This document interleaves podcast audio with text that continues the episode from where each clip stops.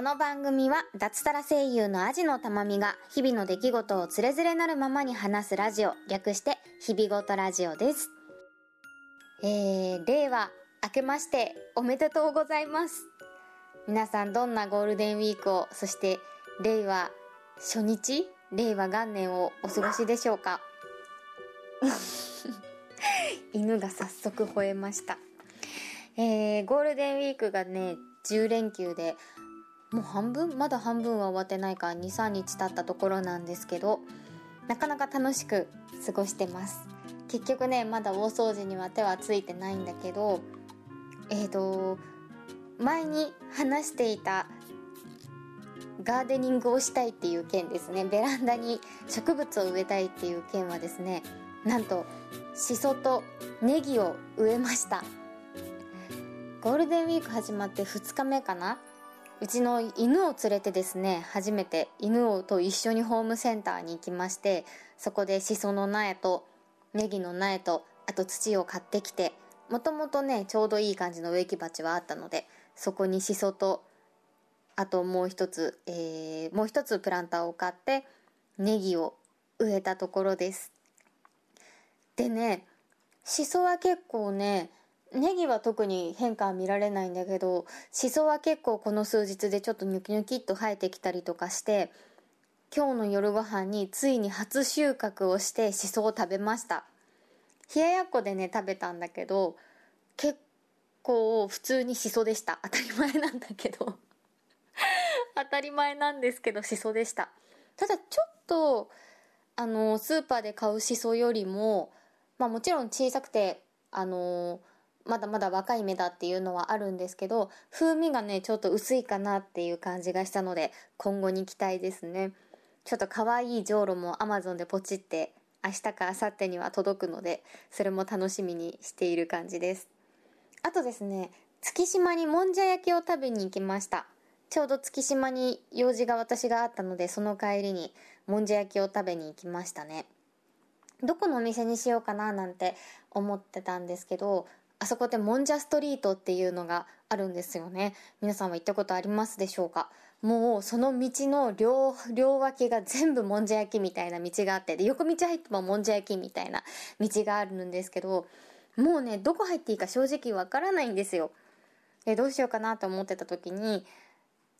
あの、3月のライオンってあるじゃないですか。漫画でもアニメにもなって、あと実写の映画化にもなりましたね。あの作品がとても好きなんですけど、そこで、そのなんか作中で出てくるもんじゃ焼き屋さんっていうのがありまして、ミーハーなので、そのモデルになったもんじゃ焼き屋さんに行ってきました。もんじゃ太郎さんっていうお店なんですけど、もう中にですね、声優さんたちのサインだったりとか、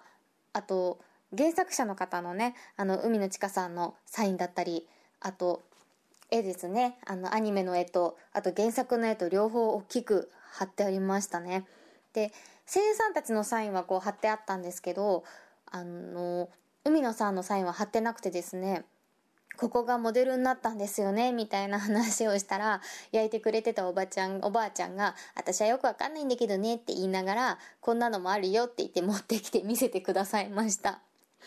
すごいね、あの、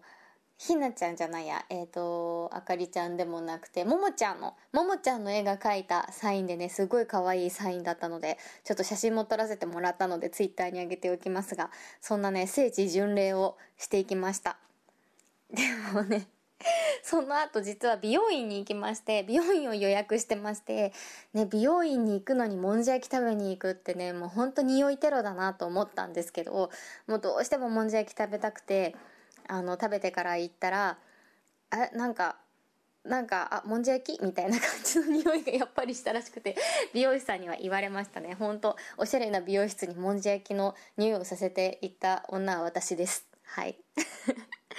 そんなゴールデンウィーク前半を過ごしております。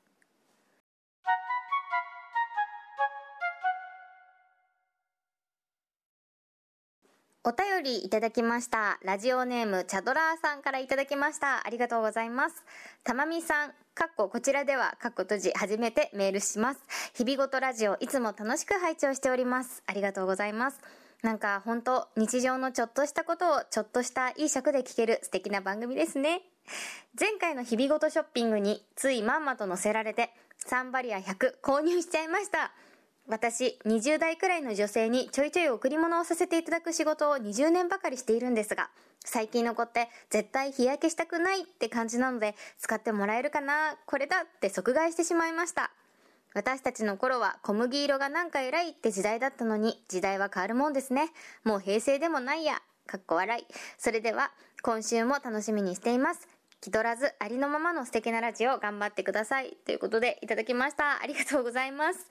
えー、前回のね、あの放送、日々ごとショッピングって名前いいですね。タイトルそれによしすればよかった。日々ごとショッピングでね、あのー、サンバリア100という高い日傘をね、紹介させていただいたんですが、それをね、なんとね、購入してくださったそうです。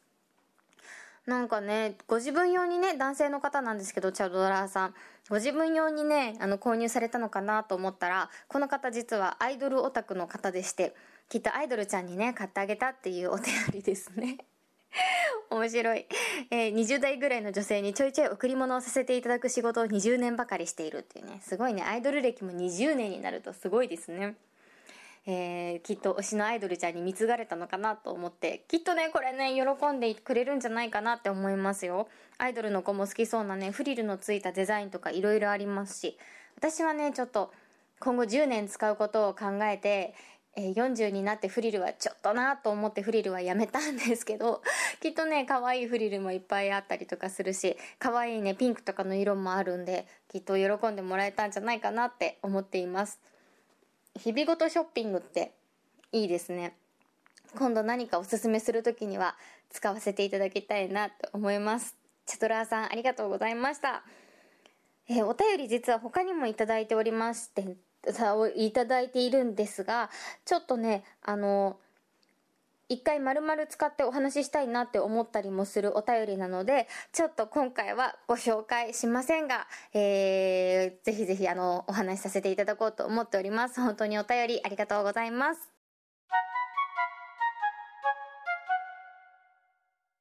えー、5月になりまして、新社会人の方もそろそろ慣れてきた感じだったり、社会人生活が憂鬱になったり、ゴールデンウィーク明け会社行きたくないなと思っている頃ではないでしょうか。えー、私が新社会人だった頃の話をね、させていただこうかなと思います。えー、もうかれこれ10年近く前なんですけど、私の頃はですね、もう今のえー、今とはもう全然違って本当就活氷河期と言われるねちょうどリーマンショックの頃に就活をしてたんでもうね全然内定は出ないしむしろ今年はあのー、採用誰もしませんみたいな会社が多かったりとか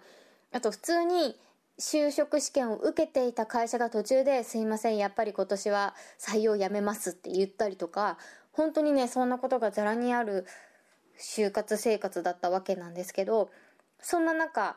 なんとか内定をいただきまして私結構遅かったですね。最初の内定をもらったのは3月末ぐらいだったんですけど結局入った会社の内定は8月とかでしたね。結局その後もずるずるずるずる就活を続けて8月ぐらいに内定もらったんじゃないかな。大体ね3月中に就活終わってないとちょっと負け組みたいな風潮もあったんですけどうん大体ね8月ぐらいに内定をもらった会社に就職をしました。え職種はですねシステムエンジニアってやつですね。うん。会社がブラック企業っていうよりはブラックな業界だったっていう方が 正しいかなっていう感じの業界だったんですけどシステムエンジニアになりました。大学はね超文系だったんですよ。超文系の学部にいたんですけどなんかね手に職が欲しかったんですよね、うん、手に職が欲しくて。でいろいろ就活を続けてた時にシステムエンジニアの仕事って結構文系の人も求めてるんだよみたいな。別に技術は会社入ってから教えるからいいよ。それよりコミュニケーション力上が欲しいよみたいな感じのことを言われてまんまと就職した感じでしたね。ででも私は女子大出身だったんですけど入ったらもう9割男性でした。新入新社新入社員が大体100人？100人ぐらいいたのかな？もっといたかな？結構いたんですけどもうね女性は30人ぐらいでしたね。うん150人ぐらいいたのかな？なんかもうそうほぼ男性だった覚えがあります。分で1人2人って感じでしたね女性は。っていうところでねまずその環境に私10年間女子校に通ってたのでまずその環境にねちょっとねあのワクワクしちゃいましてね。初めての驚愕だぐらいの 浮かれた新入社会人でしたね。で特にシステムエンジニアなんて最初の1ヶ月ぐらいってずっと研修なんですよ。もう学校みたいな感じで本当にあの会社の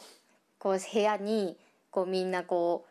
う出席番号みたいな感じで社員番号順に並んでそこで受けるわけですね。こう研修を。最初のうちはこうよく他の会社でもやるようなビジネス研修とかなんですけど1週間過ぎたあたりからはもう本当にそのシステムエンジニアとしてのプログプログラミングの勉強をしていくわけですけど本当に会社もう学校みたいでしたね。試験もあるし先生がいてアシスタントの人もいてみたいな感じで。うんそんな感じの社会人生活のスタートでしたね。なんでねほんとね学生気分全く抜けずの1ヶ月を過ごしてだったので別に五月病とかにもならず ただただわい驚愕だぐらいの感じの浮かれた社会人でした。そう。なんでなんかあのすごいお恥ずかしい話なんですけどそんだけ男性がいる状況っていうのがねなんかあんまりなかったんですごい私モテたくなっちゃってなんかモテたい欲みたいのがすごい溢れてしまってなんかねほんと今思うと恥ずかしいぐらい八方美人な感じでしたなんか全然好きじゃない音楽とかも「え私それ好き?」って言ったりとか なんかこうザ・モテ仕草みたいなのをちょっとやってみたりとかなんか飲み会でカーディガン肩にかけちゃうみたいな なんかわかります？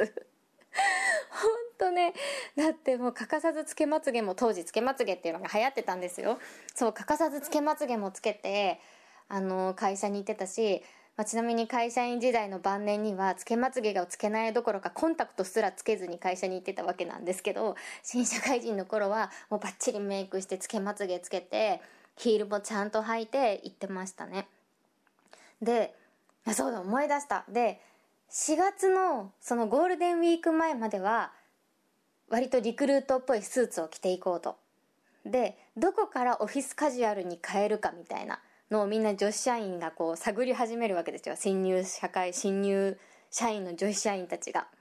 でこうね浮かれた私はもう完全にパイオニアになろうというね謎の 謎の使命感のもとゴールデンウィーク明けに結構ミニのワンピースを着てった覚えがありますね。オフィスカジュアルとはっていうねもう今思うとめっちゃ浮いてたんじゃないかなっていう。恥ずかしい。ほんと浮かれた新社会人でした。まあね徐々に徐々に会社に馴染みあの結構辛い経験とかもしていくわけなんですけど最初のねその新社会人時代はねすごい楽しいただ浮かれた感じでしたね。で社会さなんか確か新入社員って6ヶ月ぐらいは半年ぐらいは残業もしちゃいけなかったんですよね。だから本当に定時で帰ってたからみんなで飲みに行ったりとかもしてたしうん。すごい楽しい期間だったなって感じです。で1ヶ月経って研修が終わって1ヶ月もうちょっと研修したか2ヶ月ぐらい研修やってでえっと、それぞれ現場に配属になるわけですけどもちろん新人で配属されたのがその現場は私一人だったのもあって周りみんな先輩ほぼ男の先輩で女の先輩が一人だけいたかなっていう感じの場所に配属になりまして。えっとね OJT システムっていうのでしたね。オン・ザ・ジョブトレーニング？なんか働きながら勉強するみたいなので先輩社員が一人担当についてくれてその先輩に教えられるがままその仕事をやっていくっていう感じだったんですけどあのねこれが一番この期間が一番なんか、うん、新社会人の頃は嫌だった気がしますね。まあ、その先輩との相性とかもあると思うんですけど割と無表情な先輩で後々ねあのなんかそれがそんな人じゃなかったってことも分かっていくんですけど最初は本当無表情だし何考えてるか分かんないし忙しそうだし分かんないことをいつ聞いていいかも分かんないしあとねあれがすごい嫌いだったんですよ。日報？日報ってなんか一日のなんかやったこととか反省点とかをなんか報告書みたいので書くんですけどあれが本当に嫌ですね。ちょっとでもなんか違うこと書いたりとか不十分だったりすると赤ペン先生みたいな感じでそのトレーナーの先生トレーナーの先輩が書くわけですよ。それがね本当嫌だったんですけど自分が逆にその OJT の先輩側になったこともあってその時にその先輩の苦労はめちゃめちゃ分かりましたね。ちなみに私はその OJT の先輩側の時に全然その後輩とうまくいかずに初めて会社で泣くっていう経験を したんですけどそれはまあまた後々ねいつかお話ししたいなと思います。そんなわけでね日報はね全然いい、うん、記憶がないですね。きっとゴールデンウィーク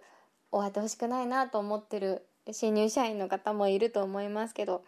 うん慣れます。本当にもうねこればっかりはね時間が解決しないとなれないんですよね会社に行って。で特にあの新入社員としてまとまってた頃はいいけどそこからそれぞれの部署に配属になったりとかすると本当にねアウェイ感がすごくてねもう日々こう落ち着かないって感じだったんですけど本当にすぐ割とすぐ慣れます。うん。だし全然こう仕事の内容とかも覚えらんなかったり何が何やっていいか分かんなかったりするのもあると思うけどまあ1年も経つ頃には慣れます。だしうんなんか別にできなくても多分先輩もなんかできなくて当たり前だと思ってると思うし本当もしこれを聞いてくださってる新入社員の方がいたら、うん、あんまり心配せずに先輩に甘えていいんじゃないかなっていうのは思っています。この新入社員時代ね本当に最初しかないから楽しんでほしいなって思います。うんこの会社員だった頃ねいろいろ話したい話あるんですよね。それとそれこそお昼休みどうやって過ごしてたかとか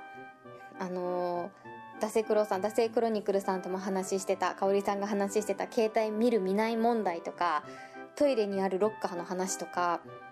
あとなんだろううん会社員時代晩年の本当にあの社畜で月に100時間以上100時間以上の残業してて本当に体がおかしくなってた頃の話とか。いろいろ話したいんでねこの辺の話はまたお話ししたいなと思っています。えー、はい。またあとゴールデンウィーク少し残ってるのかな？皆さん楽しいゴールデンウィークを過ごしてください。そしてあ新社会人の方々ゴールデンウィーク明けをあまり憂鬱に思わずに楽しく過ごしてもらえたらなと思います。それでは、えー、日々ごとラジオ第5回放送でした。ありがとうございました。あちのたまみでした。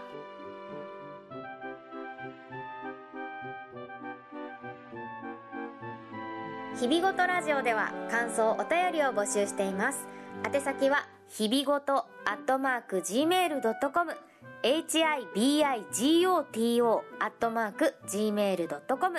またはブログのメールフォームからもどうぞ。ツイッターハッシュタグ、ひらがな4文字で、日々ごとでもお待ちしております。最後までお聞きいただきありがとうございました。